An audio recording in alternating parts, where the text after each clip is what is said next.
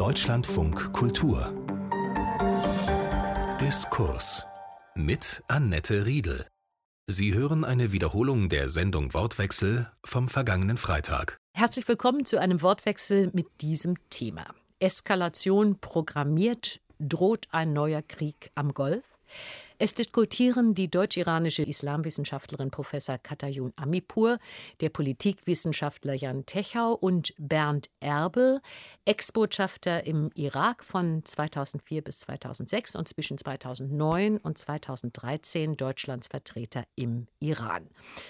Herr Erbel, der Sensenmann, bezeichnender Spitzname der US-Hochpräzision-Drohne MQ-9, die dem wohl zweitmächtigsten Mann in der iranischen Führung, General Soleimani, vor einer Woche den Tod gebracht hat, hat Vergeltung nach sich gezogen. Die Iraner haben geschossen mit Raketen auf zwei Militärstützpunkte im Irak, die von den Amerikanern auch genutzt werden, allerdings ohne dass es Tote gegeben hat.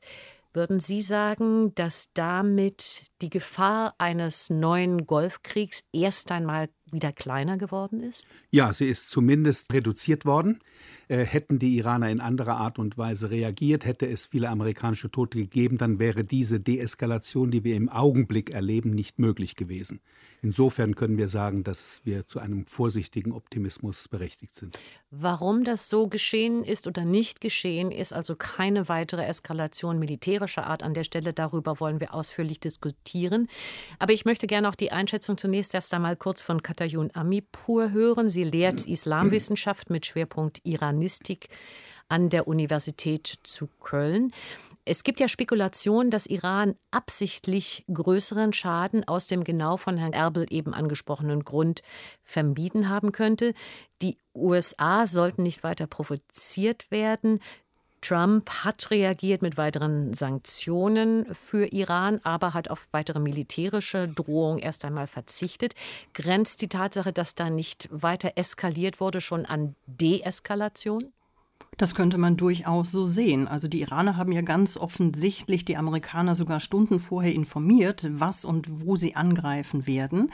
Insofern konnten die Amerikaner sich dann in Sicherheit bringen. Man musste natürlich irgendwie reagieren, um das Gesicht zu wahren, aber man hat versucht, es so zu tun, dass möglichst wenig Schaden entsteht, um nicht noch eine weitere Eskalation von Trump zu provozieren. Denn der hatte ja von einer roten Linie gesprochen, nämlich wenn amerikanisches Blut fließt. Das ist jetzt nicht geflossen. Jan Techau leitet das Europaprogramm des German Marshall Fund in Berlin. Nach diesem Raketenangriff der Iraner und der Art und Weise, wie er durchgeführt wurde, sind Teheran und Washington zumindest in dieser Runde jetzt gewissermaßen quitt?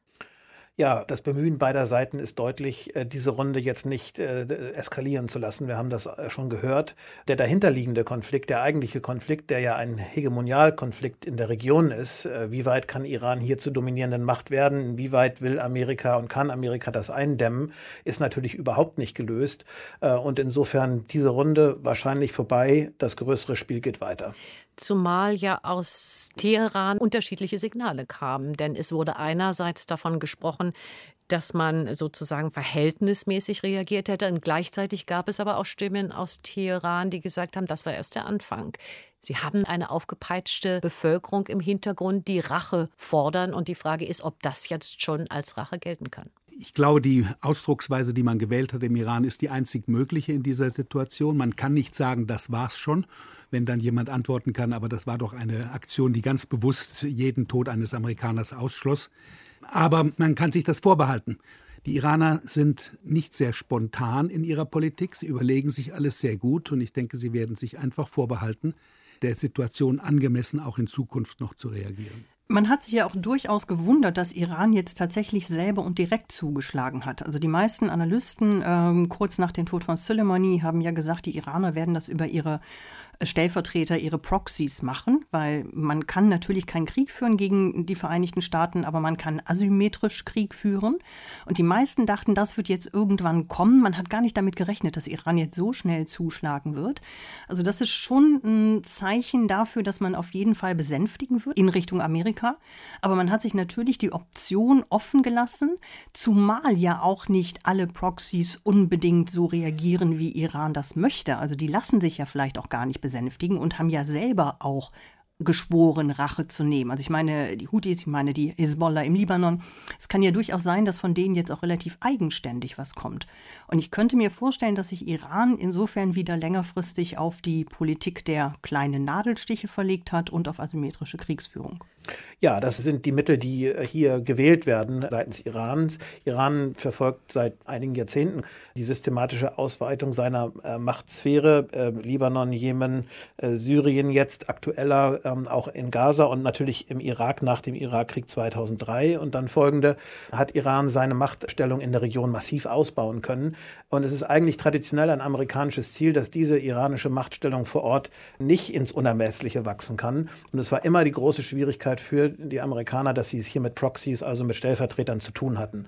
Iran wird diese äh, Taktik weiter verfolgen, auch weil es selbst für eine richtige Komplettkonfrontation mit den Amerikanern natürlich nicht gewappnet ist. Es ist viel leichter für die Iraner hier asymmetrisch vorzugehen und da der eigentliche Konfliktgrund, diese äh, Frage der Dominanz in der Region weiter heiß bleibt, wird auch dieser Konflikt weitergehen.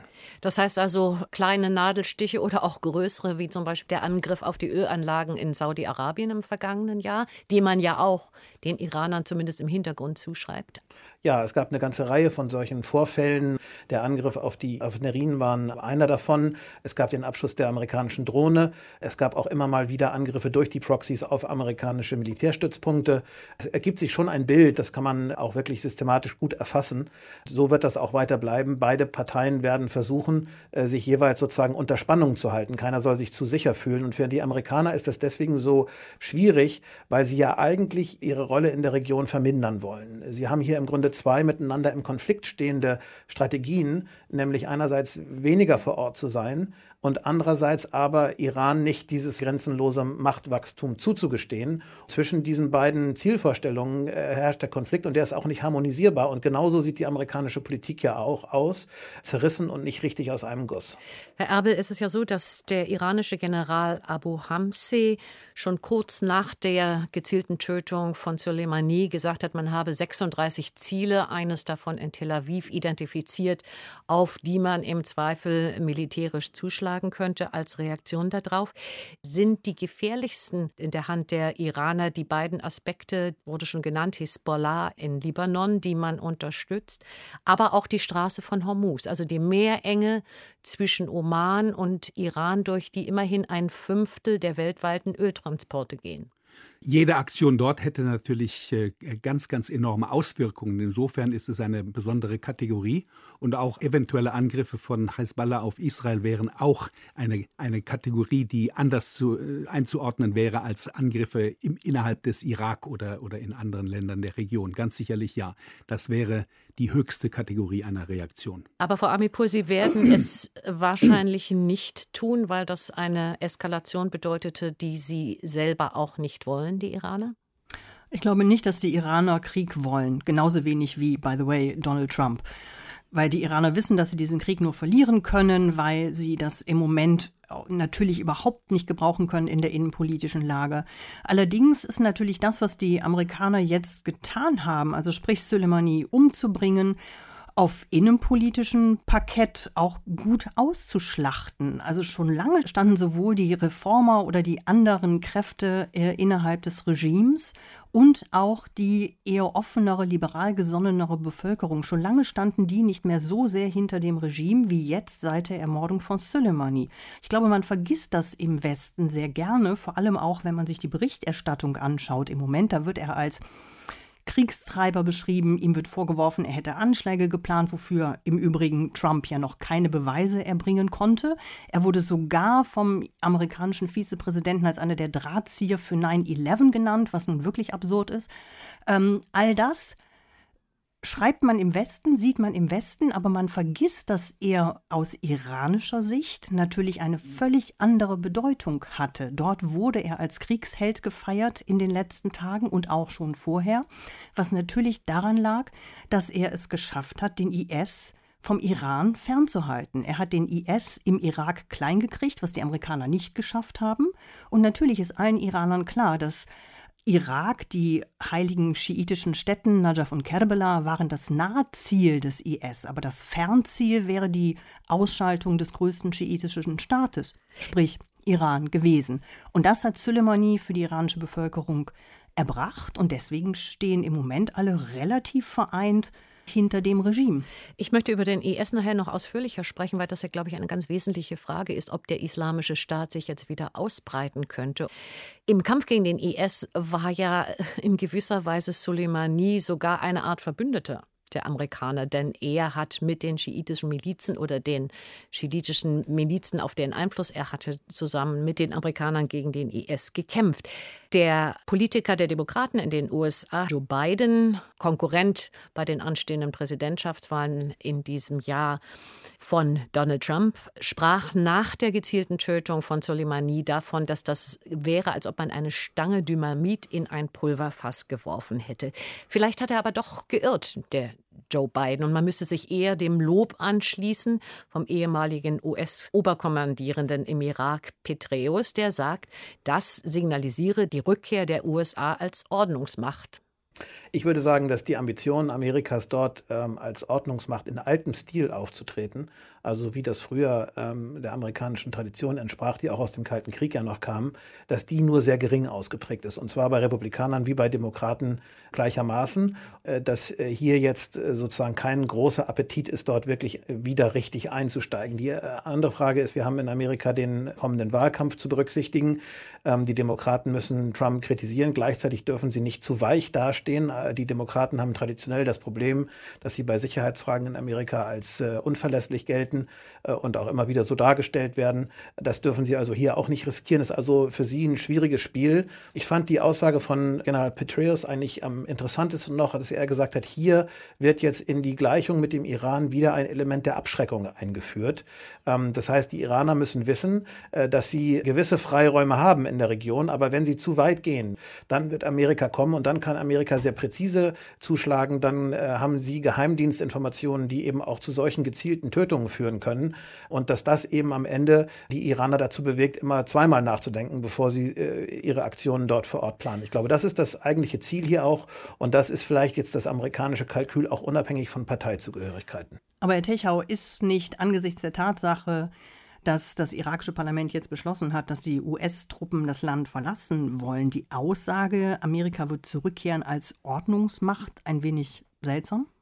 Ja, das ist äh, vermutlich zu hoch gegriffen. Deswegen sagte ich ja auch schon, dass die amerikanische Ambition, dort als Ordnungsmacht aufzutreten, so wie früher, gar nicht gegeben ist. Aber sie will schon eine Reservemacht bleiben. Die Amerikaner wollen Reservemacht bleiben, nicht äh, zuletzt äh, aufgrund des Schutzes Israels, der für Amerika wichtig ist, auch noch aus einer Reihe von anderen Gründen. Äh, man will sagen, ja, wir sind hier weniger präsent, aber das heißt noch lange nicht, äh, dass wir vollständig aus der Gleichung raus sind. Und deswegen diese Politik, einerseits verlässt man sozusagen Syrien, lässt da auch Alliierte Alliierte im Stich und andererseits muss man dann wieder Stärke beweisen. Das ist, wie ich vorhin schon sagte, nicht so richtig aus einem Guss, aber das entspricht so ein bisschen der Gemengelage und der Lust, die sozusagen Amerika überhaupt noch hat, in dieser Region sich zu exponieren. Strukturell langfristig nicht, aber kurzfristig als Reservemacht doch dann immer wieder. Herr Erbel, ist vielleicht das Überraschendste an diesen vergangenen Tagen gar nicht, dass Donald Trump anders als seine Vorgänger die Liquidierung von Soleimani hat durchführen lassen, denn die Option war auch bei früheren Präsidenten schon auf dem Tisch, sondern dass er anschließend so unerwartete Besonnenheit gezeigt hat, nicht nur in Tat, sondern eigentlich auch für seine Verhältnisse im Wort, auch was jetzt die Diskussion um den Absturz, den tragischen der Boeing 737 in der Nähe von Teheran angeht. Ich denke, das deutet darauf hin, dass Trump auch gespürt hat nach der Tötung von Soleimani, dass er in den USA auch ziemlich starken Gegenwind bekam, dass man dies für unvorsichtig hielt. Und ich werde nie vergessen, wie Präsident Obama einmal 2015 im Fernsehen gesagt hat, die Stärkung des, äh, von Al-Qaida und der Aufwuchs vom Islamischen Staat im Irak war eine unmittelbare, ungewollte Folge unserer Invasion. Und in Zukunft sollte Amerika stets zielen, bevor es schießt. Diesem Rat ist Trump zunächst einmal nicht gefolgt, aber ich denke dann in der zweiten Stufe hat er vielleicht doch durch Berater, falls er auf sie gehört haben sollte, gemerkt, dass er noch mehr Unheil anrichten würde, wenn er jetzt weiter Stufe für Stufe eskaliert. Wie schätzen Sie das ein, Frau Amipur? Darf ich noch mal einen Schritt zurückgehen? Sie haben eben gesagt, es sei doch ein Zeichen von Besonnenheit gewesen. Mhm.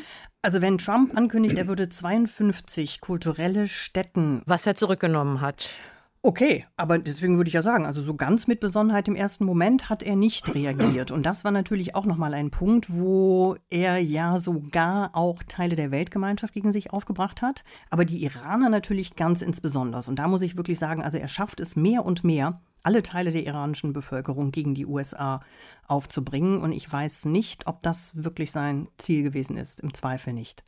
Also für besonnen oder für sozusagen 100 Prozent berechenbar halte ich ihn natürlich nicht. Äh, dafür ist die Außenpolitik dann doch hier und da zu erratisch und auch zu provokativ und auch zu sehr aus dem Bauch heraus formuliert, ganz häufig. Äh, und auch irgendwie seinen inneren Affekten hier folgend. Aber es gibt schon drei oder vier so Grundannahmen, die in seinem Denken vorherrschen. Das sehen wir in der Handelspolitik, das sehen wir bei den Allianzen, bei der Frage von Multilateralismus. Und das sehen wir eben auch bei der Frage, was ist sozusagen ein guter Deal für Amerika. Und er ist da unheimlich kurzfristig gestrickt. Glaube nicht, dass er wirklich richtig langfristige Ziele äh, verfolgt, sondern dass er versucht, für den Augenblick am besten aus der Situation rauszukommen ähm, und einen kurzfristigen Gewinn zu realisieren und dann auch auf Twitter zu vermelden. Ähm, das macht ihn in gewisser Weise auch wieder berechenbarer, ähm, als er vielleicht sonst wäre. Äh, insgesamt bleibt das Problem Trump natürlich erhalten. Sein Apparat ist insgesamt viel besonnener als er obwohl wir auch da natürlich äh, gesehen haben, dass viele Leute, die besonnen waren, rausgegangen sind, jetzt Ja-Sager sozusagen da sind. Aber er fällt die Entscheidung, er ist der Commander in Chief und deswegen bleibt seine erratische Herangehensweise die, die große Irritation und zwar in allen Teilen der Welt, wie ja Frau Amipur gerade gesagt hat, auch bei uns in Europa und auch in Asien. Lassen Sie uns ein bisschen detaillierter auf die Reaktion der Bundesregierung auf die Vorgänge schauen. Die hat natürlich die iranischen Raketenangriffe verurteilt, hatte aber auch zuvor die Exekution von Soleimani kritisch beurteilt. Bundesaußenminister Maas sagte, durch die Aktion ist es nicht einfacher geworden, Spannungen abzubauen. Das klingt nach kritischer Distanz. Gehörten die Deutschen eigentlich an die Seite der Amerikaner? Da ist ein Top-Terrorist weniger auf der Welt mittlerweile.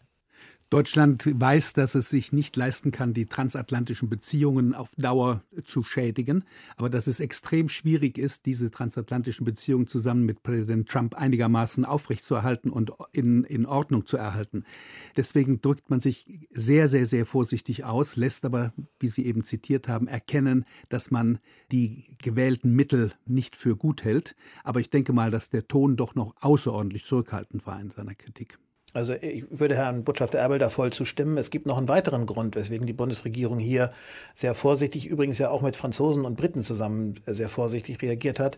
Ähm, Im Grunde, wenn man etwas unter die Oberfläche guckt, ist der Interessenüberschnitt mit den Amerikanern, also wo wir gemeinsame Interessen in der Region verfolgen und auch die gemeinsamen Sorgen gegenüber dem Iran haben, ähm, sehr, sehr groß. Es gibt hier eine große Gemeinsamkeit, die von Trump im Moment zugedeckt wird. Niemand mag es sich leisten, zu nah irgendwie bei Trump gesehen zu werden, aber im Grunde sind da die Interessen schon relativ nah beieinander und deswegen hat die äh, Bundesregierung hier nicht jetzt sozusagen den Bruch herbeigeführt oder durch die äh, Rhetorik sich irgendwie in Distanz zu Washington gebracht. Es gibt Stimmen in der deutschen Presse, die sagen, dass alleine das schon zu wenig sei, dass sich die USA von Deutschland und damit auch von Europa noch mehr abwenden konnten als schon in den letzten Jahren. Eben deshalb, weil die Deutschen zwar nicht besonders kritisch waren, aber eben auch nicht an der Seite der Amerikaner in der Angelegenheit. Unter dem Motto eher zu spät als zu früh, dass jemand, der tausenden Menschen den Tod und das Leid gebracht hat oder zumindest Allianz mit denjenigen steht, die das getan haben, Soleimani, dass dieser jetzt nicht mehr lebt, sei etwas, was auch die Deutschen hätten begrüßen müssen. Ja, also das, ähm, diese Kritik gab es, die gab es von Außenminister Pompeo, der geäußert hat, die Europäer hätten durchaus nützlicher sein können. Auch in den deutschen ähm, Medien das, übrigens gab es diese Kritik. Ja, gab es auch, gibt auch dort diejenigen, die das sozusagen allein unter geostrategischen Gesichtspunkten betrachten, ähm, was richtig ist, aber vielleicht nicht alles, was berücksichtigt werden muss. Ich glaube, dass die amerikanische Kritik, wenn wir uns auf die einen Augenblick fokussieren, äh, so ein bisschen rituell war. In Wirklichkeit haben die Amerikaner, glaube ich, von den Europäern in dieser Frage gar nicht viel erwartet. Weder, dass sie da mitmachen, noch, dass sie sich jetzt äh, sozusagen überschwänglich an Amerikas Seite stellen. Ich glaube, die Amerikaner wissen ganz genau, dass die Europäer, die ja an dem Erhalt des Atomabkommens und an guten Beziehungen zu Iran insgesamt interessiert sind, hier nicht mitziehen würden. Ähm, deswegen würde ich dem jetzt nicht allzu viel Bedeutung beimessen. Äh, die wichtigere Frage ist, wie die Europäer sich in der Zukunft sozusagen äh, positionieren, ob sie noch mal eine Rolle finden, die eine eigenständige Rolle ist. Im Moment sieht es danach nicht aus. Ist auch schwierig für die Europäer. Dann stellt sich noch mal ganz neu die Frage, Frage, wie nah man an Amerika dran ist. Aber vorläufig, auch aus der Machtlosigkeit der Europäer heraus, haben sie gar nicht so viele Alternativen. Frau Amipur, es gab im Rahmen dieser Kritik auch den Vorwurf, dass sich Berlin, dass sich Deutschland, die Bundesregierung da in einer ähnlichen Distanz sowohl zum Iran als auch zu den USA positionieren würde. Äquidistanz ist der Spezialausdruck dafür. Ist dieser Vorwurf berechtigt? Und wenn es so ist, ist das klug? Das mag schon sein. Und klug ist es wahrscheinlich nicht, weil Deutschland natürlich auch seine Rolle als Vermittler in diesem Konflikt verspielt. Ich würde zwar nicht darauf wetten, dass man in den USA sehr viel Gehör schenkt den Deutschen, aber auf der anderen Seite aus iranischer Perspektive waren sie in der Vermittlerposition immerhin noch ganz gut gehört. Und wenn jetzt von Deutschland nicht ein bisschen mehr Kritik kommt, auch die iranische Seite widerspiegelt, nämlich dass dieser Angriff, von dem Trump gesprochen hat, auf 52 Kulturstätten ein eklatanter Bruch des Völkerrechts gewesen wäre und ob man nicht auch der Frage nachgehen sollte, ob der Angriff eines iranischen Generals auf irakischem Boden nicht auch ein Bruch des Völkerrechts war, weil er die irakische Souveränität verletzt hat. Also wenn diese Fragen nicht auch ein bisschen stärker von deutscher Seite zumindest vorgebracht werden, diskutiert werden. Und wenn Deutschland wahrgenommen wird in Iran, als man redet den Amerikanern halt nach dem Mund, wie man das jetzt schon in Bezug auf das Atomabkommen die ganzen letzten Monate getan hat, dann verspielt Deutschland die Möglichkeiten zur Vermittlung, die es eigentlich hätte. Die Amerikaner berufen sich, weil Sie, Frau Amipur, das Stichwort Völkerrecht angesprochen haben, ja darauf, dass der Artikel 51 der UNO-Charta ihnen das Recht auf Selbstverteidigung auch dann gibt, wenn noch nicht ein unmittelbarer Angriff erfolgt ist, sondern dieser Angriff unmittelbar bevorsteht, also eine Art Präventivschlag. Und genau das machen die Amerikaner bei dieser Tötung von Soleimani ja geltend. Das machen sie geltend, aber es wurde ja sogar von den Parteifreunden von Trump und von den Demokraten sowieso seither immer wieder eingefordert, dass Trump doch bitte mal Beweise vorlegen sollte. Bei den letzten Anhörungen der letzten Tage sind diese Beweise offensichtlich nicht vorgelegt worden. Also die Demokraten und auch eine, einige der Republikaner haben sich da in keinster Weise zufrieden gezeigt mit dem, was ihnen da geboten wurde. Also die eindeutigen Beweise, wo jetzt genau Soleimani Angriffe gegen Diplomaten oder Militärstützpunkte geplant haben sollte, sind noch nicht erfolgt. Und wir dürfen ja nicht vergessen, es wurde die Staaten schon mal in einen Krieg hineingelogen. Nicht, dass ich denke, es, man möchte das jetzt tun aus amerikanischer Seite, aber natürlich erinnern sich die Amerikaner noch gut daran, dass schon mal ein US-amerikanischer Außenminister angebliche Beweise vorgelegt hat, die auf Intelligence Sources zurückzuführen waren, vermeintlich, nämlich dass Saddam Hussein Massenvernichtungswaffen hatte die er nicht hatte. Und deswegen ist Amerika in den Krieg gegangen. Und ich sehe aber auch, dass die amerikanische Öffentlichkeit ja da deutlich mehr fordert von ihrem Präsidenten. Es gibt Umfragen, die jetzt zeigen, dass die amerikanische Bevölkerung weit weniger hinter Trump steht, was seine Nahostpolitik anbelangt, als vor diesem Militärschlag gegen Soleimani. Der CDU-Außenpolitiker Roderich Kiesewetter hat das Vorgehen der Amerikaner im Irak kritisiert. Es sei nicht abgesprochen gewesen mit den Bündnispartnern, die ja auch zu potenziellen Zielen im Irak geworden sind.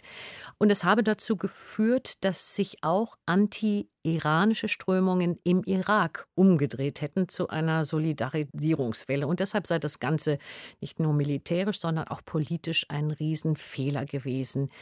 Ist das in der Tat so, dass das Regime in Teheran, das Iran, sowohl was die Kritik im eigenen Land angeht, als auch was die Kritik an der Präsenz oder am Einfluss der Iraner im Irak angeht, extrem gestärkt worden sind? Ja, ich denke, das ist äh, sicherlich der Fall. Äh, man darf sicherlich nicht davon ausgehen, dass also vor der Tötung von Soleimani die Stimmung im Irak ganz überwiegend oder beherrschend anti-iranisch gewesen wäre, aber es gab eine ganze Menge anti-iranische Proteste. Ein Konsulat hat es, gebrannt ja, beispielsweise. Und, und es hat Demonstrationen Iraner. gegeben und vieles andere mehr, aber wir dürfen auch nicht vergessen, es bestehen zwischen Irak und Iran sehr, sehr, sehr tiefe Verbindungen, wirtschaftlicher Art, familiärer Art, handelspolitischer Art. Das heißt, der Irak kann es sich nicht leisten, mit dem Nachbarn, mit dem er 1500 Kilometer Grenze teilt, das Verhältnis völlig in den Abgrund treiben zu lassen. Genauso wenig wie der Irak es sich leisten kann, das Verhältnis zu USA grundsätzlich in Frage zu stellen. Die Iraker sind gezwungen, zu beiden einigermaßen ein tragfähiges Verhältnis zu wahren. In zweiter Linie auch noch mit der Türkei und mit Saudi-Arabien, aber natürlich noch stärker mit USA und Iran. Dieser amerikanische Angriff auf Soleimani im Irak hat die irakische Fähigkeit, äh, diese äh, Politik des Gleichgewichts zu betreiben, sehr, sehr stark in Frage gestellt und ist damit ein Angriff auf die äh, irakische außenpolitische Souveränität. Auf die Situation, unbequeme Situation von Irak gewissermaßen zwischen den Fronten komme ich gleich noch zurück. Aber ich würde gerne noch von Herrn Techot wissen, ob man den Iran sozusagen als lachenden Dritten in der Situation bezeichnen könnte. Also dass sie ohne eigenes Zutun durch diese Tötung von Soleimani über eine Solidarisierungswelle im Iran selbst, aber auch im Irak möglicherweise oder ein Abschwächen der Kritik an den Herrschern einen Gewinn aus der Situation haben. Was man aus der Vergangenheit in anderen Fällen kennt und, und beobachtet hat, dass solche Solidarisierungseffekte ähm, relativ kurzlebig sind. Das heißt, wenn es eine ohnehin angespannte Situation gibt, und die gab es im Iran mit Demonstrationen und mit einem Regime, das sich durchaus nicht immer seiner Sache sicher sein konnte, es kann sich jetzt nicht allein auf diesem Angriff sozusagen ausruhen. Das wird nicht ewig währen.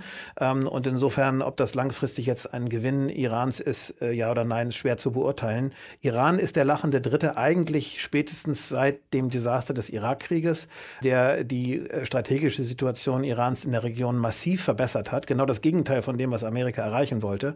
Äh, deswegen äh, können die Iraner hier, so wie das vorhin Frau Amipur gesagt hat, auch sehr genau überlegen und ruhig abwarten. Die langfristigen Karten spielen eigentlich eher in ihre Hände. Ich möchte noch einen Punkt anbringen zu der Frage, die wir eben gerade hatten, die Frage der rechtlichen Bewertung dieses Angriffs. Es gibt noch eine andere Logik, die auch wichtig ist, um die Amerikaner amerikanische Position zu verstehen. Egal, ob man die teilt oder nicht. Es gibt eine Kriegslogik auch hier. Ähm, es gibt nicht wenige äh, Leute in Amerika, unter anderem eben auch den Präsidenten selbst, der Soleimani als Kombattanten gesehen hat. Als jemanden, der ein legitimes militärisches Ziel war in einer kriegerischen Auseinandersetzung.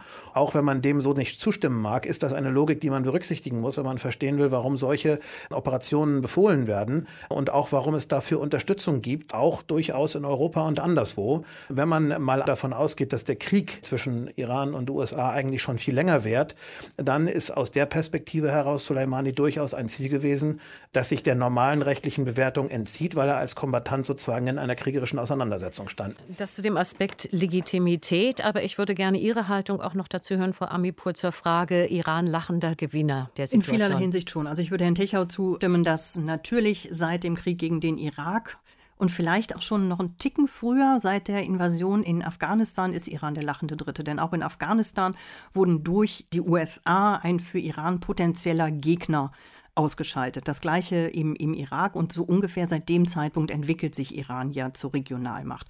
Und man muss natürlich auch sagen, dass Soleimani in vielerlei Hinsicht als Toter fast noch wertvoller ist denn als Lebendiger.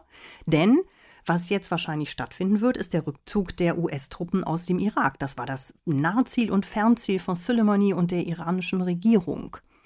Hinzu kommt auch, die Amerikaner argumentieren jetzt ja, man hätte die Quds-Brigaden in dem Sinne ausgeschaltet, also die Brigaden, denen Soleimani vorstand. Aber das glaube ich nicht, denn der Nachfolger Soleimanis, Rouhani, war schon seit 20 Jahren sein Stellvertreter. Ich glaube, dass Soleimani alles so gut in die Wege geleitet hat, gut in Anführungsstrichen, dass sich da jetzt nicht mehr viel dran ändern wird. Sein Nachfolger mag nicht so charismatisch sein wie Soleimani, aber die grundsätzliche Politik, diese Politik der Einflussnahme, der Absteckung von Interessensphären, die wird sich nicht ändern. Und da sind die Quds-Brigaden jetzt nicht unbedingt weniger schlagkräftig, als sie unter Soleimani waren. Denn da wird Rouhani genau das tun, was sein ehemaliger Chef in die Wege geleitet hat. Sie hören Deutschland von Kultur mit dem Wortwechsel über das Thema Eskalation programmiert, droht ein neuer Krieg am Golf, diskutieren die deutsch-iranische Islamwissenschaftlerin Professor Katayun Amipur, der Politikwissenschaftler Jan Techau und Bernd Erbel, Ex-Botschafter, erst im Irak und dann im Iran. Iran, Herr Erbel, hat ja sukzessive seine Verpflichtungen aus dem Atomdeal mit den Europäern aufgekündigt mit den Europäern und den USA und China und Russland. Seitdem die USA ihrerseits das Abkommen aufgekündigt haben, im vergangenen Jahr, im Mai war das, nach der Tötung nun von Soleimani, hat der Iran verkündigt, dass sie sich gar nicht mehr an die Begrenzungen, die aus dem Abkommen sich ergeben, was die Anzahl von Zentrifugen, was den Grad der Anreichung von nuklearem Material angeht, halten wird. Damit ist der Atomdeal nicht mehr zu retten? Doch. Der Atomdeal kann noch gerettet werden. Die Iraner haben zwar gesagt, dass sie sich nicht mehr an die begrenzten Zahlen für Zentrifugen und äh, für die Prozentsätze halten wollen, aber sie arbeiten weiterhin lückenlos mit IAEO zusammen. Das heißt, die Internationale Atomenergiekommission äh, kann weiterhin im Iran vor Ort alles kontrollieren. Und das heißt ja auch nicht, dass man das, woran man sich jetzt nun nicht mehr gebunden fühlt, auch tatsächlich tut oder in welchem Ausmaß man dies tut. Ich glaube, die Iraner haben größten Wert darauf gelegt zu sagen, dass alles wieder zum Status quo ante zurückgedreht werden kann, wenn es eine Reaktion darauf gibt, dass die Iraner keinerlei Vorteile aus dem Atomabkommen erhalten. Wir müssen ja sehen, dass die Situation für die Iraner durch die Aufkündigung von Präsident Trump erheblich schlechter ist, als sie vor dem Abschluss des Nuklearabkommens war. Die Iraner haben keinerlei Vorteile aus diesem Nuklearabkommen und ich glaube, sie haben strategisch gar keine andere Möglichkeit, wenn sie nicht einfach sagen wollen, wir akzeptieren alles, egal was kommt, dann zu sagen, wir haben hier eine Schraube, an der wir auch drehen können, ist ihre einzige Möglichkeit, eine Verhandlungsmasse wieder einzubringen. Das große Problem ist, dass man eben mit dem Nuklearabkommen wirklich nur die Nuklearfrage regeln wollte und geregelt hat. Es gibt daneben eine ganze Menge Wünsche und Forderungen und Vorstellungen, die iranische Partnerländer oder iranische Gegner haben, aber es gibt auch sehr, sehr viele unerfüllte iranische Wünsche und Forderungen. Das heißt, was man tun müsste, wäre eben nicht, diesen Vertrag zu kündigen, oder ihn, wie es jetzt geschieht, auseinanderfallen zu lassen, sondern zu sagen, wir müssen ihn erhalten und dann eine neue Verhandlungsrunde über andere Themen beginnen. Die kann aber nicht gründen auf den Trümmern des Atomabkommens, weil man damit sagen würde, alles, was man über 10, 11, 12 oder 13 Jahre ausgehandelt hat, gilt nicht und verpflichtet niemanden zu etwas. Wie es um die Chancen steht, dass so ein umfassenderes Abkommen, von dem Donald Trump ja auch immer wieder spricht, jetzt eher zustande kommen als vor den Ereignissen dieser Woche, wollen wir gleich noch ausführlicher reden. Aber ich würde gerne noch von Herrn Techer und auch Frau Amipur hören, ob Sie diese Haltung von Herrn Erbel teilen. Es ist richtig, dass die Europäer am Atomdeal festhalten. Also ich halte das eigentlich nur dann für richtig, wenn das kommt, was Herr Erbel auch gesagt hat, nämlich äh, der Fokussierung auf die anderen dahinterliegenden Fragen. Es ist ja eine merkwürdige Situation eingetreten nach dem Abschluss dieses äh, Vertrages mit dem Iran, dass im Grunde sowohl die Amerikaner als auch die Europäer äh, mit großer Erleichterung sozusagen sich zurückgelehnt haben. Ich überspitze etwas. Und der Iran dann hinter diesem Abkommen, das so sehr im Vordergrund stand, im Grunde in der Region nicht mehr auf dieselbe Art und Weise sozusagen betrachtet wurde. Es gab immer die Kritik an diesem Abkommen, dass sich Iran mit seinen regionalen Hegemonialfragen, mit seinen Proxy Wars äh, hinter diesem Abkommen verstecken kann und dass man hier dem Iran unnötig mit der alleinigen Fixierung auf die Nuklearfrage sozusagen carte blanche gibt. Ähm, das äh, ist vielleicht äh, eine sehr harte Position, aber es ist auch was dran. Und deswegen ist jetzt die Frage, ob das Festhalten an dieser Sache um der Sache selbst willen allein wirklich was bringt oder ob es nicht jetzt tatsächlich die Möglichkeit gibt, ähm, das auch als Chance zu begreifen, auch wenn das vielleicht uns ein bisschen fern liegt. Ähm, aber da ist ja jetzt auch eine Öffnung da. Und jetzt zu sagen, okay, ähm, man kann über die Nuklearfrage widersprechen, aber man muss sie mit anderen Dingen verbinden. Ich glaube, es geht eigentlich gar nicht anders. Auf eine alleinige nukleare ähm, Frage wird sich Amerika nicht einlassen. Die Frage ist, ob der Grand Bargain, das ist ja immer so die Wunschvorstellung aller Beteiligten, alle Fragen in einen Topf und irgendwie Kompromiss, ob das hier möglich ist. Auf jeden Fall, wenn es so käme, wäre es ein enorm langer Prozess, der da angestoßen würde. Nun, in der Tat, Trump hatte ja recht mit seiner Kritik am Atomabkommen, dass er sagte, Iran würde keine konstruktive Rolle in der Region spielen. Wobei ich den in Klammern auch mal anfügen würde, dass die USA auch keine besonders konstruktive Rolle in der Region spielen. Aber das Atomabkommen hat ja nun zumindest dazu geführt, dass die Welt etwas sicherer war als vorher. Iran hat sich, das hat der Erbel ja eben angesprochen, durchaus an den Vertrag gebunden gefühlt. Iran hat alle Forderungen erfüllt. Und es ist natürlich extrem schwierig, wollen wir jetzt mal gar nicht von der Tötung Soleimanis reden. Es war schon dadurch extrem schwierig, Iran an den Verhandlungstisch zurückzubekommen, nachdem dieses Abkommen einseitig aufgekündigt worden ist von Trump.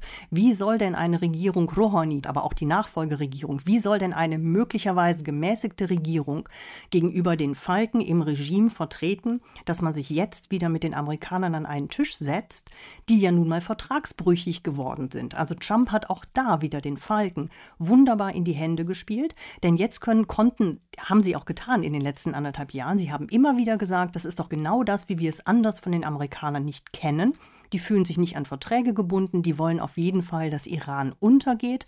Und da treffen sich dann auch wieder sehr viele eigentlich reformorientierte, aber dennoch nationalistisch gesonnene Iraner mit den Hardlinern, die sagen, ja, was wollen die Amerikaner denn von uns? Wir haben doch eigentlich und sogar diese unsere Regierung, der wir nicht wohlgesonnen sind, sogar die hat in diesem Falle alles richtig gemacht und trotzdem agieren die Amerikaner so.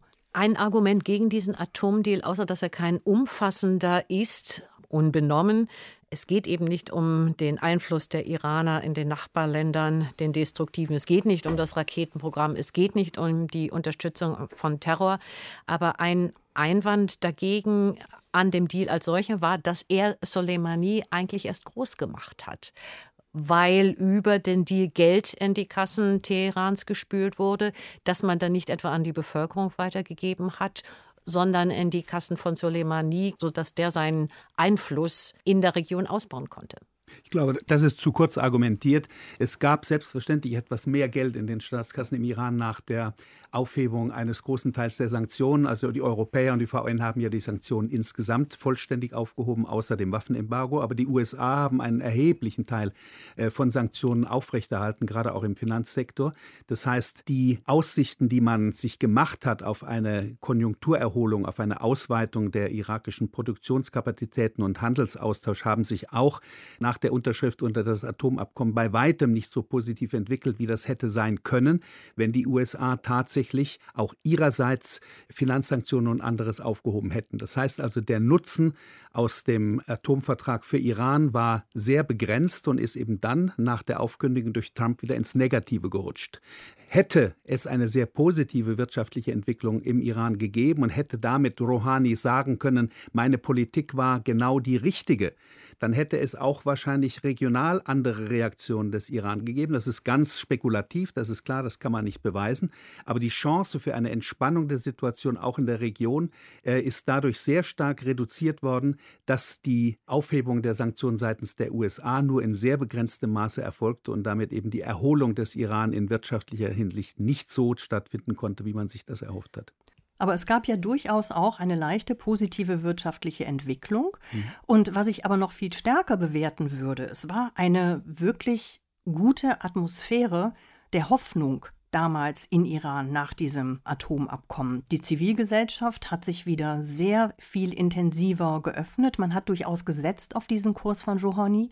Man konnte sehen, wie sich Frauenverbände wieder stärker äußern, wie eine Theaterlandschaft in Iran entstanden ist. Also es war sehr viel da, wo eine junge Generation, und Iran ist nun mal ein wahnsinnig junges Land, wieder sehr viel Mut und Hoffnung geschöpft hat nach diesem Atomabkommen. Und das ist natürlich etwas, was man sowieso, finde ich, den, den Vereinigten Staaten vorwerfen muss in diesem ganzen Zusammenhang. Sie sind seit Jahren und Jahrzehnten eigentlich dabei, diese lebendige iranische Zivilgesellschaft auszuhungern, denn die leiden durch diese Sanktionen, die haben keine Perspektive mehr in ihrem Land, gehen aus ihrem Land. Das tun sie natürlich auch aus Iran hausgemachten Gründen.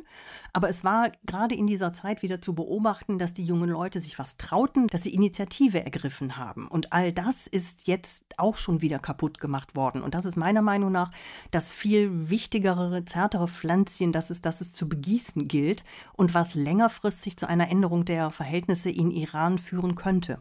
Und deshalb würde es mich sehr interessieren, was Sie zu einem äh, relativ unkonventionellen Vorschlag des ehemaligen Bundesaußenministers Gabriel sagen, der sagt, wenn man den Iranern den Anreiz bieten will, am Abkommen festzuhalten, auch wenn die USA ausgestiegen sind, dann muss man ihnen einen echten wirtschaftlichen Nutzen verschaffen. Versuche, dieses zu tun, sind ein bisschen in den Kinderschuhen stecken geblieben über einen Mechanismus für Handel miteinander. Aber er schlägt vor, man sollte doch einen Milliardenkredit an Iran geben, und zwar die Europäische Zentralbank zusammen mit den europäischen Nationalbanken und am besten noch die Chinesen und die Russen mit ins Boot. Also sozusagen mit Geld an die Sache gehen. Was halten Sie davon? Ich halte das tatsächlich für eher sinnvoll. Das war ja nun auch die Idee. Deswegen hat man ja Instax gegründet. Aber da weiß Herr, Herr Erbel. Das ist äh, der äh, Zahlungskanal, der nicht funktioniert bisher. Genau, da weiß Herr Erbel ja deutlich besser Bescheid, warum man es ins Leben gerufen hat und warum es dann äh, leider nicht funktioniert hat. Und das ist natürlich auch das, wo sich die Iraner fragen: Ja, was bitte ist denn da passiert? Wieso haben die Deutschen das versprochen, nachdem Trump das, nicht nur die Deutschen, Europäer natürlich, das Abkommen aufgelöst hat? Aber es, es kam einfach nichts. Meine Argumentation von eben folgend. Ich finde, man muss die Zivilgesellschaft stärken und sowas wäre durch einen, einen solchen Kredit durchaus möglich. Und ich würde Herrn Techow zustimmen, der sagt, es ist natürlich viel zu kurzfristig gedacht, dass alles Geld, das man den Iranern gibt, immer nur in die Hände der Revolutionsgarden fließt. So ist es nun auch nicht. Wie gehen wir jetzt damit um? Die USA, die sagen maximaler Druck, um zu einem umfassenderen Abkommen zu kommen. Die Europäer, die sagen maximales Geld, damit sich das vorhandene Abkommen nicht vollkommen in Luft auslöst. Und dann sagt Trump auch noch, wir sollten gemeinsam an einem besseren Abkommen arbeiten. Wie stehen die Chancen aus Ihrer Sicht, dass tatsächlich in diesem Chaos jetzt im Moment auch eine Chance steht? Ich bin kein Nahostexperte, deswegen kann ich darauf jetzt nicht irgendwie mit einer Rezeptantwort kommen. Aber es gibt ja ein vielleicht nicht richtig vergleichbares, aber so ein, so ein, so ein Musterbeispiel, wie das mal gelungen ist, äh, als im Kalten Krieg mit dem NATO-Doppelbeschluss auch äh, sozusagen beides gemacht wurde. Damals noch gegenüber der Sowjetunion. Einerseits die Nachrüstung, also eine Politik der Stärke, des maximalen Drucks und andererseits die ausgestreckte Hand. Wir sind bereit zu verhandeln, auch über die Abrüstung zu verhandeln. Das äh, war auf den ersten Blick schizophren, aber das war am Ende genau die Art und Weise, wie man beides eben zeigen konnte. Wir müssen hier Härte zeigen, aber wir sind auch bereit zu reden. Und vielleicht gibt es irgendeine Form von Politik, die sowas ähnliches äh, an die Iraner äh, signalisieren kann. Wir wollen ja eine Verhaltensänderung. Wir wollen, dass die dort eine andere Rolle spielen in der Region. Das ist auch für uns von unserer Interessenlage her wichtig. Äh, und wenn da eine amerikanische Stärke und eine europäische Investition in irgendein Gesamtkonzept gebracht werden könnte, das müssen Sie jetzt sagen, ob das geht, dann ist das vielleicht nicht der schlechteste Ansatz. Auf jeden Fall geht es nicht nach den immer so mehr oder weniger latent vorherrschenden europäischen Auffassungen, ähm, dass das sozusagen ganz ohne Druck geht. Ich glaube, dass hier eine gewisse Härte gegenüber dieser Art von Regime schon auch notwendig bleibt in dem Mix der Mittel. Die Härte hat ja ein enormes Ausmaß erreicht. Die Bevölkerung des Iran verarmt. Die Preise steigen ungeheuerlich. Jeder, der zum Beispiel Devisen braucht, hat 50 bis 80 Prozent dessen verloren, was er noch vor ein paar Jahren hatte. Also ich denke mal, die Politik der Härte ist konsequent betrieben worden. Äh, der Vorschlag, den Herr Gabriel gemacht hat, ist ja etwas, was äh, Präsident Macron schon einmal vor ein paar Monaten vorgeschlagen hat, nämlich zur Überbrückung, bevor andere Mechanismen vielleicht wirken und der Handel tatsächlich äh, wieder in Gang gesetzt werden kann, ein gewisses Strohfeuer zu entfachen, damit es nicht ganz kalt wird. Aber sehr viel mehr kann ein solcher Kredit natürlich auch nicht bewirken. Aber ich denke, was Frau Amirpur gesagt hat, ist enorm wichtig. Die Entspannung, die es im Inneren des Iran gab, hätte vielleicht, wenn dieses Rezept, das äh, eben die, das Atomabkommen und die Entspannung des Verhältnisses zum Westen erfolgreich gewesen wäre, sogar dazu führen können, ist auch wieder spekulativ, dass vielleicht sogar irgendwann einmal Rouhani als Nachfolger des religiösen Führers gewählt worden wäre, was dann eine Auflösung dieser Spaltung in theokratische und republikanische Elemente in der Praxis hätte bedeuten können. Diese vielleicht sehr als Traum zu formulierende Aussicht hat sich natürlich in ihr Gegenteil verkehrt. Das heißt, wir haben jetzt wieder die Position der, der Hardliner, die sehr viel mehr Bedeutung haben und eine Schwächung von Rouhani und anderer Gemäßigter. Das ist das eigentlich Tragische.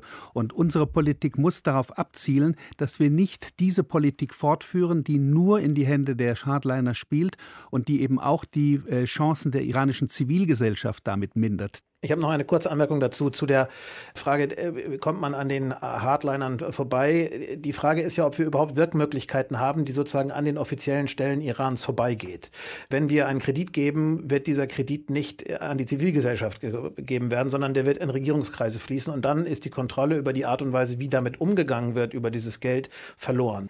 Das darf man auch nicht äh, ganz vergessen. Die andere Frage, die immer wichtig ist, äh, Verarmung durch maximale Härte. Ich finde, es ist schon wichtig zu sagen, dass die äh, Verarmung der iranischen Bevölkerung im Wesentlichen dem iranischen Regime zuzuordnen ist und nicht der Härte des Westens. Der Härte des Westens hat dazu beigetragen, aber über die Wirtschaftspolitik, über die Art und Weise, ob das eine offene oder eine geschlossene Gesellschaft äh, sein soll, äh, entscheiden die Mullahs schon selbst. Da ist unser Einfluss gar nicht so groß. Und der letzte Punkt, wenn wir so einen Kredit geben wollten, so eine Investitionsmöglichkeit irgendwie als Kompensation, müssen wir sehr stark aufpassen, ähm, dass das nicht aus Washington betrachtet wird, im Grunde als einseitige Parteinahme, dass wir uns hier nicht mit Washington in eine direkte Konfrontation begeben, die uns am Ende noch viel teurer zu stehen kommen kann als äh, jede Eskalation im Nahen Osten. Es ist eben nicht von der Hand zu weisen, dass unsere sicherheitspolitische Position von Amerika in gewisser Weise abhängig bleibt äh, und wir da auch jetzt nicht sozusagen frei mit anderen Akteuren einfach irgendwie ins Boot steigen können. Das müsste schon so diplomatisch flankiert werden, dass ähm, man da in Washington nicht eine europäische Aggression draus rauslesen kann.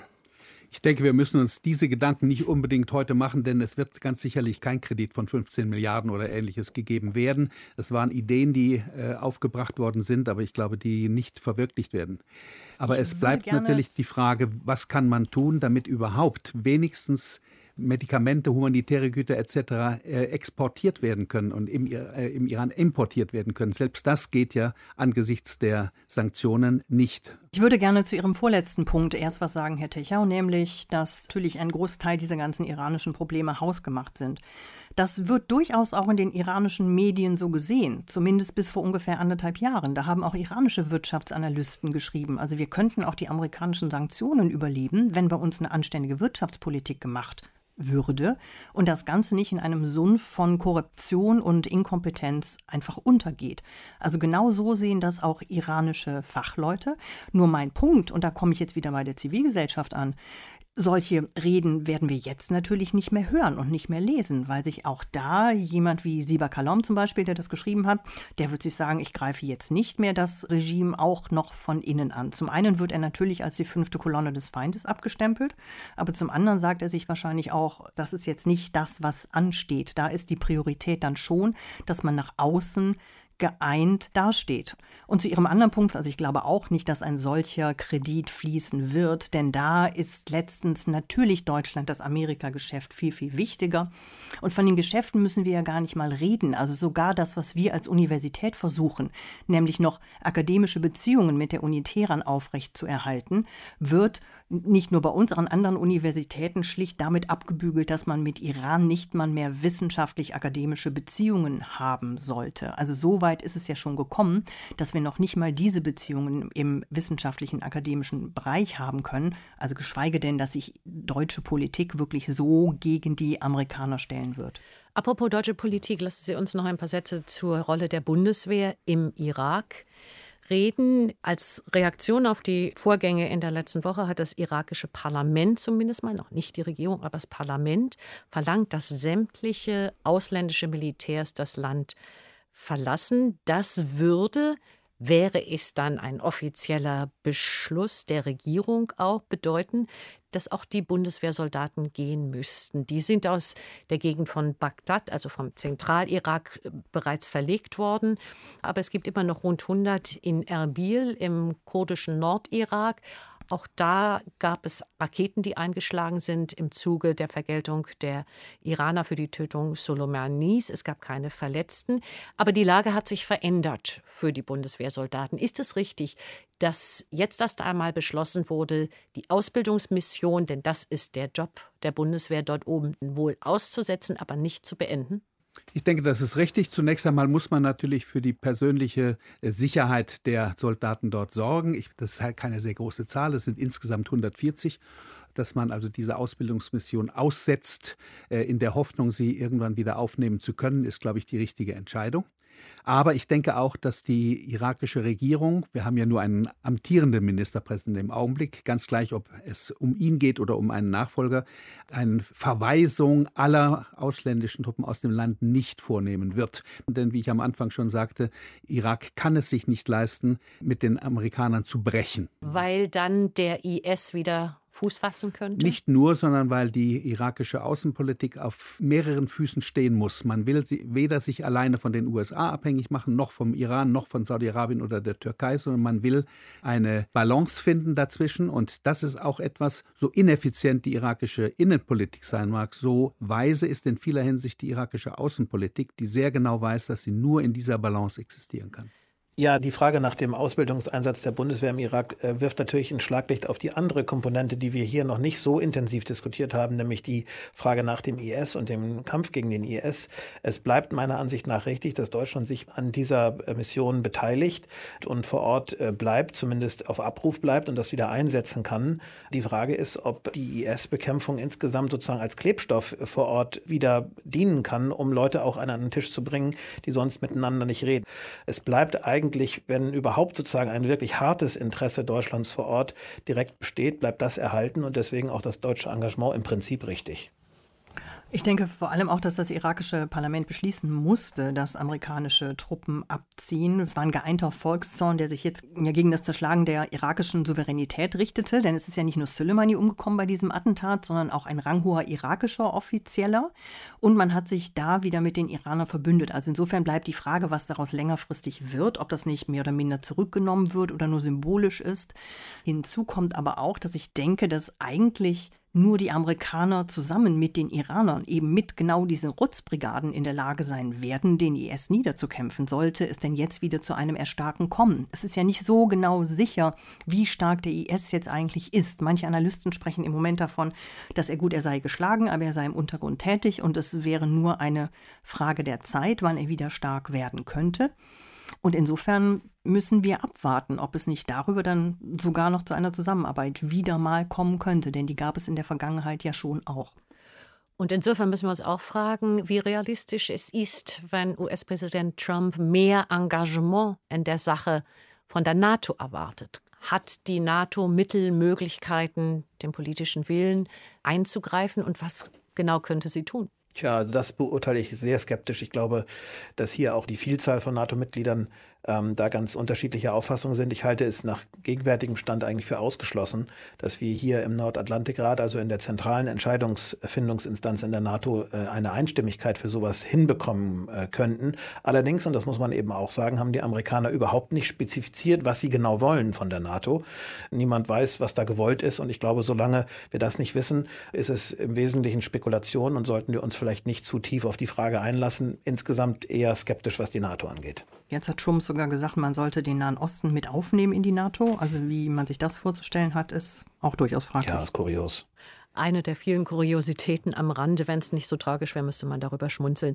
Ich würde gern von Ihnen zum Schluss noch einmal jeweils eine kurze Einschätzung haben zu einer Frage, die auch gestellt wurde, nämlich der, ob Soleimanis Tod, der manchen als zweitmächtigste Person im Iran galt, aber der CIA sogar als der mächtigste Mann im Nahen Osten, ob sein Tod bedeutsamer ist für die globale Sicherheitsarchitektur als der Tod von Al-Qaida-Chef Bin Laden und IS-Chef al-Baghdadi. Ich denke nicht, dass das irgendeine entscheidende Bedeutung hat. Äh, die äh, Revolutionsgarden sind ein hochorganisierter Organismus und wie gesagt, der Nachfolger ist am Tag des Todes von Soleimani ernannt worden.